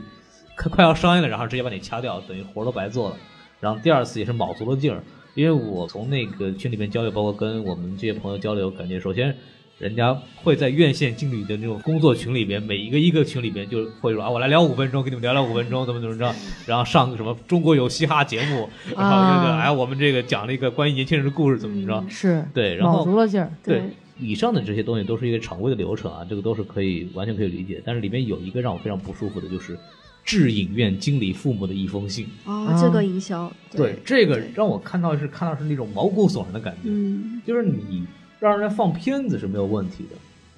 但是你不能道德绑架，你知道吗？对，就还这是个有种绑架的这感觉。这种感觉就是啊，你儿子管院线的，然后他要上一部电影，说要请你们过来看呐，这部电影是，然后你不上，你就是不孝，你知道吗？对你你还是不是人？其实这挺 typical 冯小刚的手段，就嗯包括潘金莲上映的时候，不是也是这么闹的吗？对，对，也是什么敬致王思聪的一封信，嗯，对，反正这就种觉得好像我我拍这么好的片儿，你们都不放，你们都都瞎吗？就这种感觉。得理，不饶人，嗯，就片子都是好片子，就是就他这一代导演已经很少有人像他这样还能持续的产出比较高质量的片子了。是他确实有这个资本去说这些事情，包括去骂观众或者也好，他就他说就说了，但是他那种态度的感觉就是完全我不在乎，然后我也就是能这么牛逼得理不饶人，我就这么说了。对像这个话本身合不合适，他完全就不考虑。对。其实这件嗯事情很简单，就你片子是好的，你就不用担心你把这个事情交给观嗯众或者交给上映之后大家去评判。但是为什么他会这么做呢？我觉得也是出于他对市场和对出于观众的不信任。嗯鉴于他已经喷了那么多次我们这种没有眼睛的观众了，对 对，所以说他才会想说那么渴望让影院去排片，让它去上映。嗯嗯，这个当然这个给也跟他这个跟那个华谊签的这个种种对赌协议有关系，因啊，为是是是，他要是今年没有到期的话，可能就遇到这个违约的问题。对，所以芳华的这个对他来讲也是个非常重要的这么一个一个作品吧。嗯，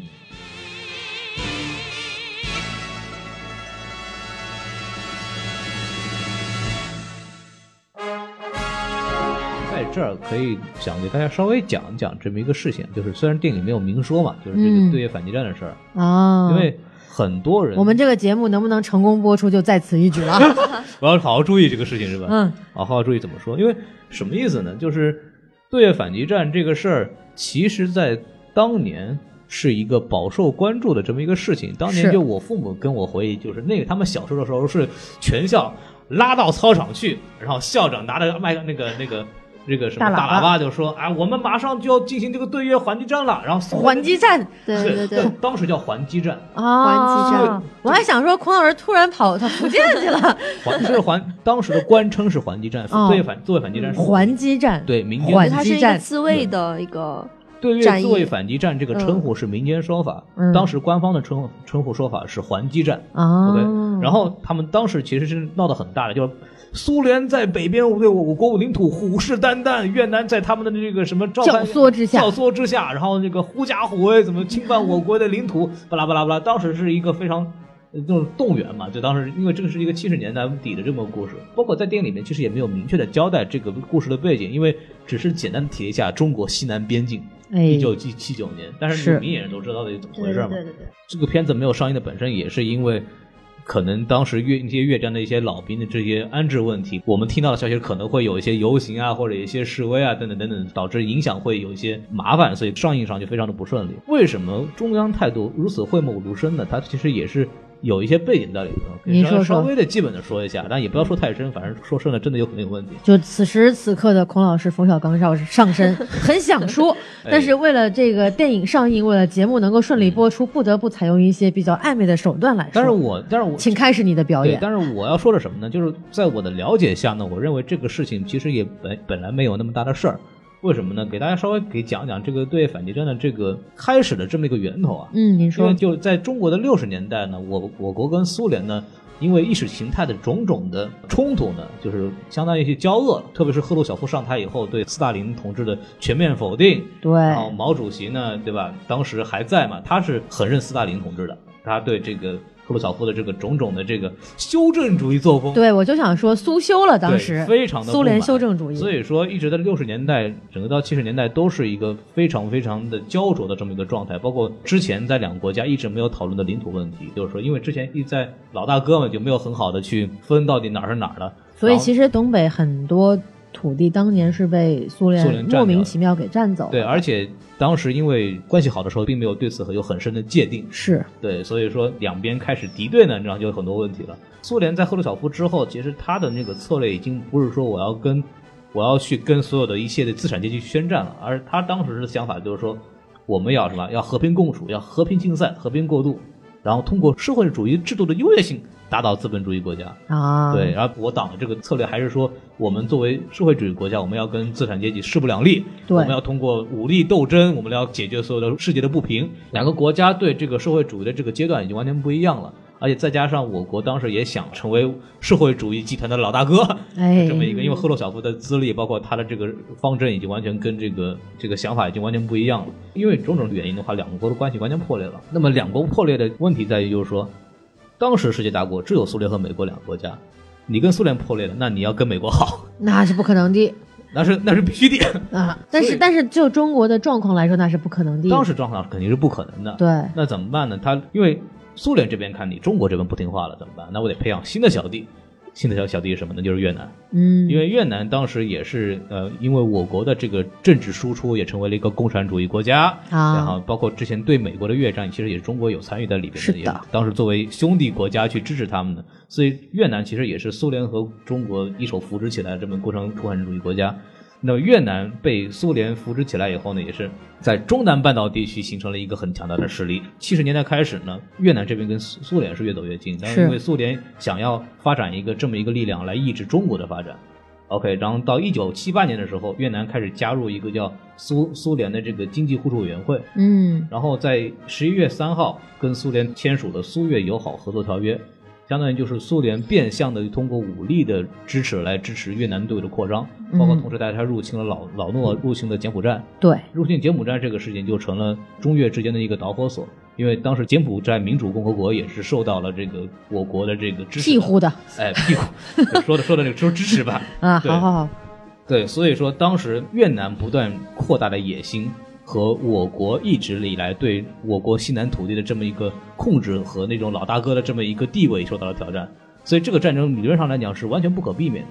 从一九七八年往后，苏越南其实一直在不断的，同时在入侵柬埔寨的时候，基本上把柬埔寨已经彻底的给吞并了。那时候中国觉得这个事儿不对了，因为越南同时在中国的边境里开始搞各种事儿，大概在那两年发生了几千起的这种边境的冲突。然后中国一个方面是为了，然后你苏联支持这个越南，OK，我要打脸给你看，告诉你你控制不了我。第二个就是说，当时在七十年代的时候，中国也开始谋求跟美国的这个合作，包括七一年大家都非常清楚的一个乒乓外交，嗯，对，第一次中美之间有一所谓的一个往来，然后七二年之间尼克松访华，是直接促成了一九七九年一月份的时候中美建交，一月一号，这个是当时这个一整个一个国内的这个外交态势，正巧在一九七九年的二月份的时候，中国表示我要出兵越南，被很多人理解为就是我们跟给美国的一个投名状，就是说我们要跟美国要进行这个外交的正常化交流的话，我们可能得表态说我们不是苏联这一边的。所以当时中国的这种行为更多的是出于一个国际态势的这么一个，他必须得做出这样的举动来谋求在苏联关系变坏之后的一个。这后面跟美国正常的邦交的这个正常化，还有中国后来在联合国上的一些主动性，还有后面中国和美国有深入的合作，进一步的督促了我国改革开放的这个加速的进程。整个的这个中国跟越南的这么一个战争，其实从大的这个战略上来讲，是一个比较重要的这么一个角色。是，但是这个东西到底说它是不是非常的合理呢？觉得如果我们把战争看成一个政治行为的延伸的话，我觉得这是一个国家战略上一个比较正确的一步棋。为什么？它的好处非常明显。第一点就是说，OK，中断了越南这个国家的崛起，因为这个越南这个国家如果它统一中南半岛的话，对中国的整个这个西南的这个边境是一个很大的威胁。没错，有点像我们又养了一个日本的这样的感觉。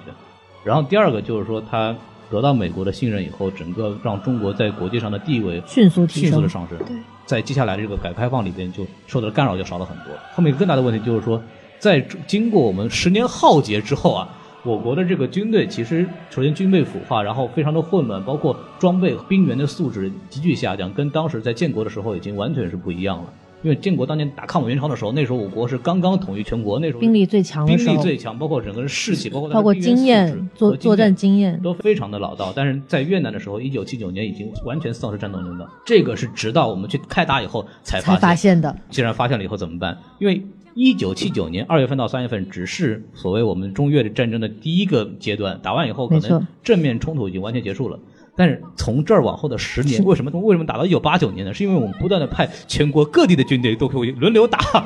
说什么呢？我们是要锻炼部队，你知道吗？训练场这多气人！你想想看，就说我打完把你打死，然后我就换别的人继续练习，把你当沙包一样去打。这个从客观来讲呢，可能就是增加了我国首先我们将领的实战能力，第二是我们部队的这个逼着我们的部队提升我们战斗能力，国防力量正常化。从这个角度来讲，其实也是非常有好处 的。对对，于国家的长远发展以及国防力量的储备以及提升来说，嗯，都是有很大的好处的。但是，就是我们刚刚像放话里边讲的没错这些年轻的军人，他们付是出了他们无谓的牺牲，不能说无谓吧，就是可能从长远来讲对国家是有好处，但是这个战争为什么饱受争议？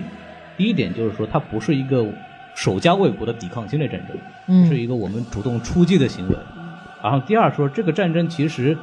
客观来讲减轻了民主柬埔寨的压力。那么民主柬埔寨是谁呢？红色高棉。红色高棉当年在历史上是一个极其左倾错误的共产党集团。嗯啊，这跟我国是没有关系的，就是他们的 这个他们是极其左倾的，对吧？所以说造成了这种惨无人道的大屠杀，引种种。其没实错某种程度上来讲，越南虽然说它也是入侵吧，但是是打断了红色高棉对整个越柬埔寨的控制。然后，一九七六年，红色高棉整个修改宪法，然后成为了一个相对正常化的一个政党和一个国家，它是有客观上的促进作用的。那么，中国出兵理论上来讲，有一种感觉，就像我我是变相的支持了红色高棉的继续发展，这是有一个这么一个说法。嗯，然后舆论上当然有很多问题，然后第三个就是说，这个电影的直接问题就是越战老兵的安置。嗯当年这么多老兵拿了一二等功、三等功，拿了很多功劳以后，他没有得到很好的这个国家的这个后续的福利上面的保证，对所以才会有造成后面整个很大的问题。所以说，为什么他不宣传呢？其实有以上这些理由之外，还有一个就是，我国中越两国现在的状态是一个叫什么“山水相连，文化相通”，两国交流频繁，同志加兄弟的关系。因为你九十年代之后，这个中越关系正常化以后，其实就你我们双方的态度就是互相都不提这事儿，就啊打过吗？但大家都装没有发生过一对，样就。当没有发生过，打过吗？没有啊，是吧？我们都关系特别好，是吧？我们早就是越越南很曾经都当年都是中国的属地之一，怎么怎么样啊？就是都是同志家兄兄弟嘛，没有关系嘛。所以说最近这段时间也没有得到很多的宣传，它其实也不完全就是讳莫如深，或者说我们真的做了什么事情，嗯可能更多的就是说出于对另外国家的一个尊重，外交上的这么一个考虑吧。其实还有这么一个原因，所以我觉得大家也不要太做太多文章，我觉得是这么一个东西。然后包括我们之前讲的就是说说啊，你现在国家为什么对这东西不宣传？其实当年是宣传很多的，是啊就，八十年代的时候，大概比方说那个《高山下的花环》，谢晋导演非常著名的一个电影，其实从八六到八九之间，大概有拍了的有八九部关于这个越战题材的对电影。其实当年是有很多宣传的，也不是说我们完全对这个题材讳莫如深，只是我们最近阶段一些外交风向上或变了，政治上的考虑没有太多的提这个事情。没错，啊对，就是对说本身去提这件，去过度鲜明的表达这个态度跟立场也是没有必要的。啊对于这部电影本身来说，因为对这部电影的重点根本不是在于说战争嗯所带来的东西怎么样，而是其实在于就是前期的这一段文工团的经历，嗯以及战争期间人们的一些关系的变化等等等。对它讲的是一段很长的历史时期的一个人的变化，嗯而不是在一个特定的历史事件之后人的变化。对，其实我们之前讨论，我也说过这句话，就这个故事你放在任何一个战争背景下都是成立的。没错，对，它不是说只是越战，它就是这样子而已。对。对，所以我它一只是恰好发生在了那个时间对点上，没有不要把这个事情闹弄得特别的大或者特别特殊的对待这个事情，是对，不要多想。其实还有一个东西，就是我特别想稍微聊一聊，就是文工团的事情，因嗯，为这个故事的主要发生地点是文工团，然后它的文工团也是一个。在中国来说，一个比较特殊的一个跟国际上主流不太一样的这么一个组织，是啊，然后我我觉得外面的人其实对这个东西也不是特别了解，到底是一个什么样的东西。您是内部人，我当然也不是内部人，但是我也专门想专门去呃查了一些资料，我也特别想讲一讲大概什么东西，因为对于一个喜欢艺术、对文艺圈比较熟悉的人来讲，文工团这个东西其实一点不陌生。对，嗯对，因为当初成立的目的，一个就是呃所谓鼓舞士气啊，然后啦啦为了队、啦啦队啊这种感觉，包括跟领导人跳跳舞啊什么，对这种事情，最开始的文工团的这个来历是这个，对，咱们就不细 讲了。对，然后现在大概文工团的这个主要的一个构成，它里边大概有几种有几种组织啊形式，首先就是一个政治部的文工团，大家比较熟悉的就是，比方总政歌舞团。啊，总政话剧团、总政歌剧团这些团体都是那个政治部下面那个下属的团体，嗯，包但是其他像那种各种那种军种里面，其实还有自己的文工团，比方说像空政文工团、海政文工团、武警文工团，还有我们著名的二炮文工团， 这个名字特别二。对，当不不不，除了二炮很厉害的，你不要，二炮很厉害的，他这是负责首都的防卫工作的。那是人家对知道人大的地都是二炮给吞走哎的对，这是这是我我的母校跟二炮之间不得不说的故事啊，对，然后像其实其实各大的军区也有文工团，北是京军区有北京站文工团，嗯等等等等等，就是这些文工团可以说是深入我国的军队的所有的这种角落里边。它的被您目说的怎么这么恐怖呢？它的爪牙遍布了我们军队的角落，腐蚀了我们的人民解放呃军。没有，没有，他是鼓舞了我们人民解放军的气那个气势，对不对？除了这个军队之外，其实其他的这种国有组织吧，就是换到美国呢，可能就是像那种工会这样的性质，其实也有文工团，比方说像这种全总文工团、铁路文工团，是铁路工呢挺有名的啊，反正非常有名。比方我们都知道的郭德纲、哎张国立老师哎，都是铁路文工团的，是，对吧？还有像那个海政歌舞团也有很有很有名的啊，比如宋祖英老师，嗯，还有著名的相声演员常贵田，是，他呃是常宝华的那个侄子，是嗯，常设相声代表人物之一啊。然后包括像总政歌舞团有彭丽媛啊，现在已经不唱歌了。我们的国母啊，还有包括李双江，还有嗯蔡国庆老师啊，哎呦，太空送你老祝福呢。太空老师特别喜欢的这个蔡国庆老师也是总政歌舞团的。像空政，空政我们都比较熟悉的就是韩红、嗯，林永健，还有《武林外传》的主要团那些演员，像沙溢啊那些都是演妮儿空政都是空政，因为他们之之前主演的《炊事班的故事》，其实都是空政那一帮人空政去演的的戏，包括上镜导演也是空政的人，对。然后二炮啊，说到二炮就牛逼了，凤凰传奇。对，厉害不厉害？其实那些演员很多本来就不是军人，但是就是那个文工团有一个就是特殊的一个待遇，就是你可以外招演员。嗯，然后外招演员有什么好处呢？就是说，这些演员一旦入了军级以后，军队首先有很多特殊优待，没但错这个我们具体不特殊展开了。哼，然后部队管吃管住，包括他们真的就是那些演员真的就是入了那个军队以后，真的会去去军队里边做去随军作用演出，对，随军演出，包括去呃管吃管住，包括住军队宿舍。入军队呢，也可以买一些经济适用房啊，这是有很多那个里边。你还你还说不展开 呢，这不就展开了哎稍吗？微说两句，说两说两句。但实际上来讲，你作为军队本身，你的工资是很低的，嗯而且你有一定的演出的最低消任务费要求，对嗯，比方最说低消费，这话像话吗？最低消费嘛，每年必须得演一百场，嗯，然后这是是演出任务，对对对，每成任务嗯要下基层，而且不是说你都是大剧场，而且这什么不是你挑地儿，不是你做演员说啊，我去哪儿看演唱会，对不是这样子的，是组织上给你派你去什么地方慰问，你就要去什么地方慰问。对，因为我之前看过王刚老师的自传，当年他也是军人嘛，嗯那时候他也是文工团的一个演员，他们那个时候真的就是跑到祖国的边境地方去，给那个那个塔楼上可能只有那么三个战士，一直守守了很很长时间，他们得专门爬到那个塔上去，给那个三个战士说段相声或者干嘛。对，这个其实也是文工团团员一个非常重要的职责，就是给没错那个无论在什么地方，只要是有中国军人在的地方，他们都得去演出。嗯，对，这个其实也是非常不容易的。甚至像这些很多已经成名的那些演员，如果有文工团的演出，有慰问演出，那是不怎么拿钱的。他们一定如果跟商业演出有冲突的话，一定把商业演出要推掉，是无无条件的让出因商业为这演是出。国家任务嘛。对，所以说那为什么那个凤凰传奇后来退出了，也是因为有这个原因在里面，因为影响到他们自己的商业演出了。啊，当然了，他们有特权阶级有什么样，但是其实本身来说是也是一个非常不容易的这么一个一个组织，也是为我国的这个国防建设他们自己的力量这么一个组织。 对，但是这个。个组织其实也是，就孔老师一直想说，但是没说出来的一个一句话，就是非常引人遐想的一个组织 哎，这个事情，然后我们就就不特殊展开啦。啊就这样吧。 对，所以大概说了这么多，就给大家稍微介绍一下这个团体吧。然后也大家如果看电影电影看完电影对这个组织有什么问题，也就大概了解也不要来一下问我们对，我们也不知道。 对，我们也就就讲到这儿为止了，对吧？其实那个文工团其实挺难考的，很多那艺校出来的学生其实都挺愿意去的，因为待遇比较好，比较稳定嘛。嗯，对对对，然后也可以解决一些户口和住房问题。是的，对，大概就说到这儿吧。聊这么长时间，把这个芳华整个的这个我们的看法、影评给大家说了一下，就是也是对之前我们前瞻节目的一个补充，因为我们答应大家说一定要录这期节目，把这个影评感想给说一说。大家如果听得高兴，可以打赏、订阅，对是，吧我们欢迎打赏。欢迎各位金主爸爸。对，欢迎各位爸爸给我们打赏。我们现在很穷的，我们还说了这么危险的东西是吧？你们更给我们打赏。对，然后就是把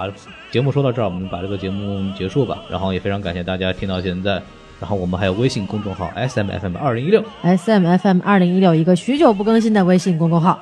记得关注哦。关注它有什么好处呢？关于它有什么好处呢？就是里面有一个，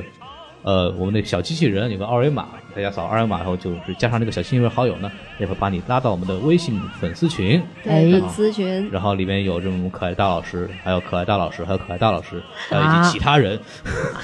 大老师和其他 人，大老师以及其他人，对吧？大家可以在这个群里面跟我们聊聊天啊，交流一下电影的感想啊什么的。然后还有我们的官方微博啊，什么 FM 抽奖环节啊，一些其他的一些最新节目消息会在上面公布。然后我们就说到这儿，我们可以跟大家说声再见了。啊，非常感谢我们的小姐姐过来给我们录制节目，以及还要感谢我们一个不知名的观众在里面看着啊。也就我们听到这里是有彩蛋的，对对，所以说我们就不介绍他了，我们在这里跟大家说再见吧，拜拜，拜拜拜。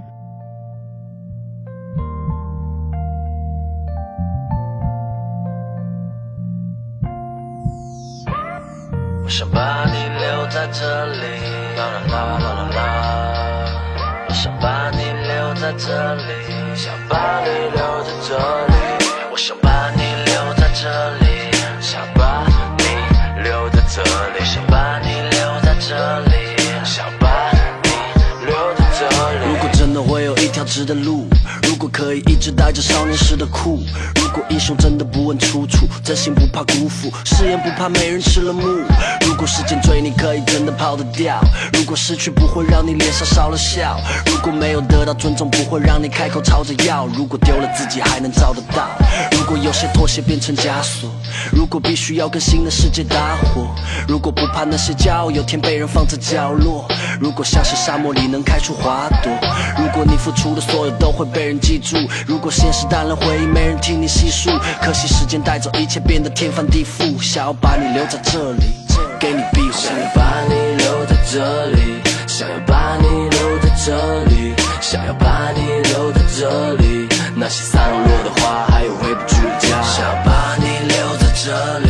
想把你留在这里，想把你留在这里，把你留在身边，不管走了多远。这过程太快，还来不及去留底，没办法奢求，但我也感谢有你。或许再往后，生命再没有交集，风吹进窗户，天空也下着小雨，情绪被牵动，只增添了几分诗意。再回头看看，不过一时之气，也有过后悔。选择性失忆，想把你留下，这想法也不切实际。像手里握着的沙，问你还记得吗？谁能陪你留下？我说过，或许是他。那是好是坏，到底如何评估？散落的记忆像是谁的情书，但不再天真。或许是成长，回到那个房间已经布满蜘蛛网、啊问我的感受，我说它像场梦，但过了很久，依旧还保留那份感动。想把你留在这里，想把你留在这里。想把你留在这里，把你留在身边，不管走了多远。想要把你留在这里，想要把你留在这里，想要把你留在这里。那些散落的花，还有回不去的家。